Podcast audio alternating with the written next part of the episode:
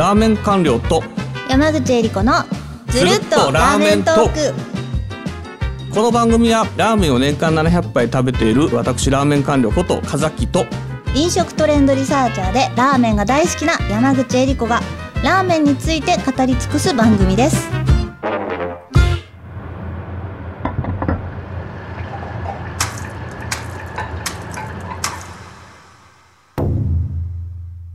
第52回目のテーマは東京ラーメンオブザイヤー TRYラーメン大賞の読み方についてパート1です。うーん結構 TRYの話で3、4回引っ張ってるんだけど、まあうん一応はい僕が TRYの審査員にならせていただいてるからということで、で、まあシーズン的にちょうど TRYが出た後ということで、はい。まああのーそうですね、えー TRYの本の読み方っていうので、まあ私が偉そうに語れるかどうかわかんないですけど、はい。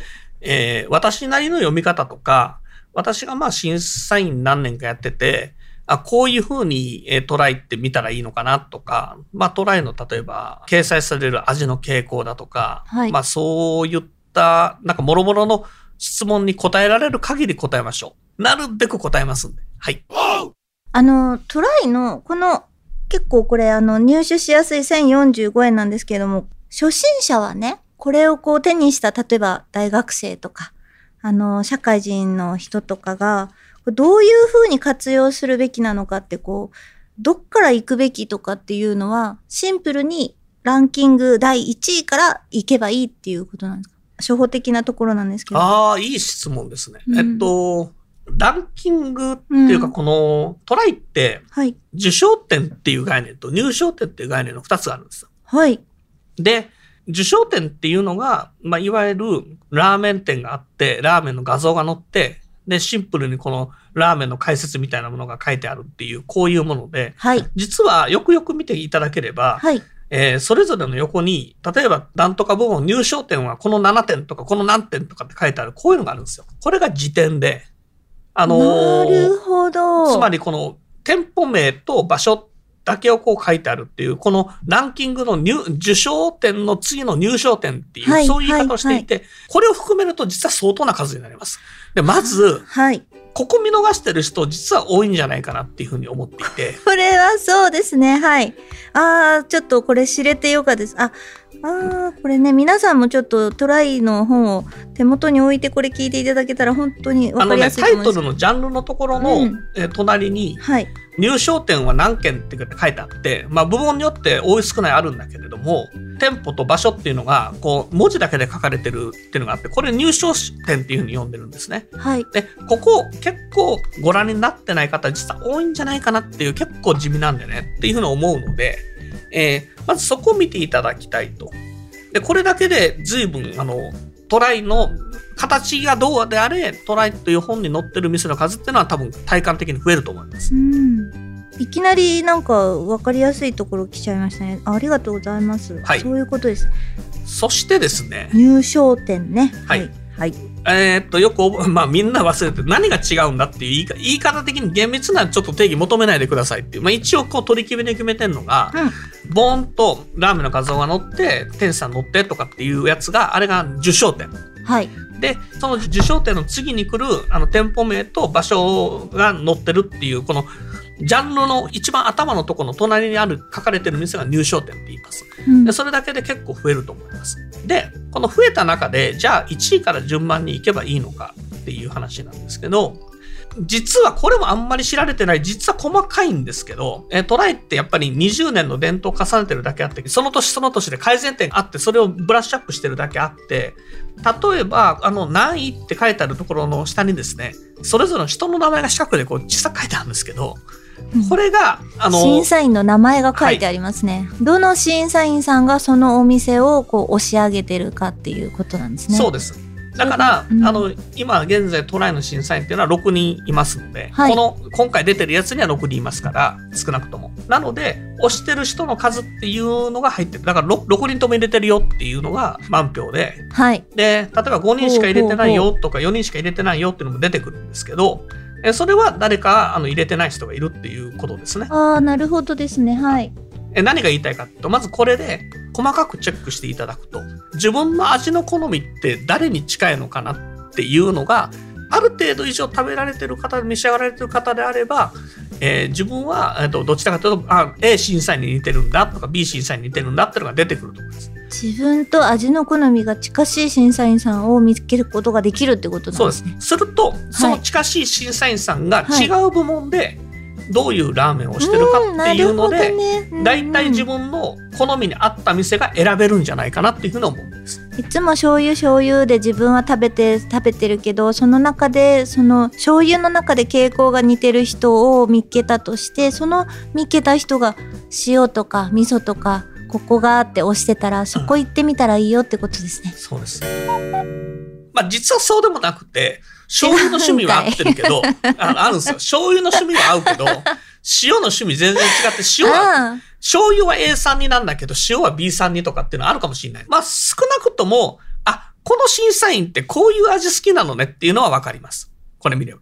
あ面白いないろんな情報が載ってるわけですねラーメン店以外の情報も載ってて例えば僕だったら、はいえーまあこの辺サービストークなんですけど、若干淡い味で、淡い味チンタの塩で言うとあんまり塩角が立ってなくて、まろやかな感じで出汁が効いてるようなラーメンっていうのが好きなんですよ。うんうんで、ところがまあ違う審査員は角がズドンと立って、あ、いかにも塩だなと思うラーメンが好きだとか、もうあの、もっと濃厚でガツンとした、もうあの、パンチがあるラーメンが好きだっていう人だとか、あ結構クラシックなラーメンが好きな人だかだとかって言って、まあ好みがいっぱいあるんですね。うんこのその好みの中でどういう風なラーメンが好きなのか。自分が例えばクラシック好きだったらああーこの人似てんだなとかね。まあいろんなこと考えてもらえれば分かると思います、この書いてある店の名前であこの人どういう風なものが好きなのかなっていうのがある程度分かるかもしれないしちょっとそういうのを調べていく楽しみっていうのは、まあ、トライの見方としてあるのかな。と思います、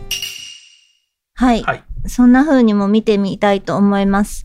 まあ、あとはどうしたらいいんですかね ?1 位から言っとけばいいんですかねあの、単純に、シンプルに。あ安全狙うんであればあの票入れてる人が多いラーメンから行った方がいいかなこれ多分ニアリーイコールなんだけど違うところもあって例えば？え例えば6人ともあの新店だったら8人になるんですけどちょっと具体的に今、ポロッと、ポロリで教えていただけちゃったりなんかい。やあのーそれ例えばあの今回の、えー市場の1位でいうところの進化セカンド進化セカンド。はい塩ラーメン進化セカンド。まあ今年は買ってもらえれば分かると思うんですけど、まあ、進化セカンド1位なんですが、小田急小田原線鶴川駅。うん塩ラーメン進化セカンド。そこなんかは今見た、はいあの8人とも入れてるんですね。わー、すごいです。はい。で、まあこういうところは行ったらいいし、はい。え、例えば順位的に、あの、ちょっと下がるけれども、あの、入れてる人数が多い店ってあるんですよ。あの、5、6人入れてる店とかね、8人でいれば。はい。だから、まず選んでる審査員が多いっていうことは、この全体の順位内で、えーどれぐらいかどうかっていうのは別にして、はい。一応ランキングに入れていいと思った審査員の数が多い店だということなので、それだけ、要するに外れが少なくなるっていうこと、その人にとってね。わあ、面白い。よかったです。それは。もしかしたら世代じゃないかもしれないですけど、もうちょっと上の世代で、あの、40代、50代の世代で、昔、超ラーメンナビっていう、あの、ラーメンサイトがあったんですね。はい。で、あの時に、達人っていうのがいたんですよ。達人。うんはい。で、達人8人いて、その当時、多分8 8人。人。8人いたんですよ。全然今とは違うメンバーで。で、8人が全国のラーメン店で美味しいと思った店、一つずつ星つけられるようなシステムになったんです。はい。すると、一番星がついてる店って星8ですよね。はい。星8の店っていうのは、それぞれの好みはどうであれ、全員が満票で美味しいと思った店なんで、うん。はい。それは、まあ、順位の高点に関わらず、そんなに低くもならないですし、うんうんあの、極端な話、1位に、ろまあ、8人全員入れてて、で、2位が6人しか入れてなくて、3位が8人ぐらい入れてるんだったら、1位、3位っていくのも面白いかもしれない。あ、なるほどですね。はいぶれないっていうか、好み、あの、自分の好みがどうであれ、うん美味しいっていうふうに思える店が、あの、上位に来てるっていうので、ここの、実は小さいですけど、名前っていうのは重要。わかりました。じゃあ、はい今回のトライ大賞のね、あれには名前ちょっと注目して見ていきたいと思います。あの、掲載しているおラーメン屋さんに関して地域っていうのは東京？関東だけなんですか？えーっと、うん答えから言うと、はいうん東京ラーメンオブザイヤーなんですけど。まあ、何らかの経緯で、だいぶ前から、あの、範囲が広がってまして、うん。えっと、1都3県ってことになってる。一都三県。はい。東京、うん神奈川、千葉、埼玉。そうそうそうそう、関東圏風な気がね、うっすらしてたんですよ。なるほど、すっきりしましたた。だ、あの、はい北間は入んないですよ。北関は入んない。はい。うん。だから、あの、茨城、栃木、群馬は入んないっていうことになってて、あの、いろいろとルールっていう中で見方として、なんでトライってこの店載ってないんだろうと思う人が結構進展でもいると思うんだけど、はい。いくつかちょっと基本的に、まあこれあの本にも書いてあるんで、はい。書いてんのかな書いてないかもしれない。ただ、まずトライラーメン大賞っていうのの、えー選ばれる店の候補っていうのは、はい。ラーメン店であることっていう条件があるんですね。ああ、なるほどですね。中華屋さんとかではなあ、く。違う違う。要するにん、二毛作を除くっていうことです。あー昼ラーメン屋さん、夜バーとか。だからこの二毛作性とか曲がり性っていうのがちょっとでもあると、新店の対象とかこの名店の対象から外れてくるっていううん特殊なルールがあります。うんこれ実は結構大きなこと言っていて、はい。世の中、あの、皆さんが思ってる以上に、曲がりのラーメン屋さんとか、二毛作のラーメン屋さんって多いんですよ。まあ、そうですね。特に、はいうん例えば昼ラーメンで夜居酒屋だとか、うん夜日本料理屋のパターンだとか、曜日限定で違う業態の店の曲がりをしている。うんえーもっと言うと、ラーメン店の曲がりで何曜日かを使わせてもらってるラーメン店。ありますねこういうのは、はい。一応全部入んないので、うん。その店が独立して、終日ラーメンを出すようになったら、入ってくるんです。なるほどですね。これはね、書いてあるんでしょうけど、ちょっと聞くと。いや、これ書いてないかもしれない。あ、そうですか。だから、例えば不思議な話で、はいあの、今期の話で言うと、はいだから来年出る話の話で、今出てきてる新店で言うと、はい。え例えば、だしと麺遊泳っていう店があるんですね。はい。これ東高円寺の店なんですけど、はい。だしそばと油そばっていう2種類で出してて、あの、うどんの東十条の祝いで、あの、東十条の祝い。うどんの、讃岐うどんの祝いっていう店があって、はい。そこで作ってもらった麺を使うっていう、まあちょっと大型新店っていうのがあるんです。うん。ではい。この新店って今年の秋に東高円寺で移転リニューアルしてオープンしてるんですが、あの、その前2021年に月曜限定で、あの、面影橋で西早稲田で曲がりしてたんですね。はい。で、そういう店は2021年とか2022年の新店じゃなくて、今年の新店になるんですよ。うん、なるほどですね。はい。曲がりがね、カウノーカウントだから。はい。そういうふうな話があるっていう、こういうルールはルールとしてありますね。うん。あの、なんでかって言われると困るんですけど、あの、おそらくラーメンを、えー四六時中安定して、あの、常に安定して恒常的に提供できる店だっていうことが、はい。多分、このし審査のための重要な要件になってるっていうのがまず一つあります。なので、え、この店新店じゃないんじゃないの？この前に曲がりとか二毛作であったじゃんっていう店でも、なんか意外とだから感覚的に古い店が載ってたりする可能性が新店であるんですが。それはそういうルルールによるものですっていう、そういうことですね。あとは、あの、とどこまでが新店かっていう話は、まあ一応初回の時言いましたけれども、うんはいあはいもっと正確に言うと、はい。えー7月1日にオープンした店のラーメンのメニューから、えー翌年の6月31日にオープンして、その時にあるラーメンのメニューです。あえこれって何が、何が言いたいかっていうと、実は面白くて、はい。どんなことを考えながら僕ら申請ってるんでもないですけど、えー例えば、えーとはい今年の6月30日に、はいえーオープンした新店があります。で、そそこで最初醤油ラーメンを6月30日に出しました。はい。で、7月3日に塩ラーメンが出ました。はい。